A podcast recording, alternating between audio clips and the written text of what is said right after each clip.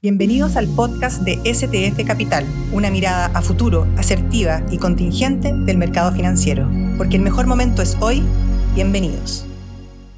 Buenas tardes, mi nombre es Sergio Godoy, soy el economista jefe de STF Capital. Esta mañana el Banco Central publicó el dato IMASEX para el mes de octubre, el cual mostró que la economía cayó 1,2% respecto al mismo mes del año pasado. Este dato apunta a que la economía está empezando a acelerar su proceso de caída y esperamos que el peor trimestre sea el primer trimestre del próximo año. Sin embargo, el dato por tercer mes consecutivo fue superior a lo esperado, lo cual se ha explicado básicamente por la resiliencia del sector servicios. De este modo, elevamos nuestra proyección de crecimiento para el año de 2,3 a 2,6, pero bajamos la proyección para el próximo año de menos 0,8 a menos 1%.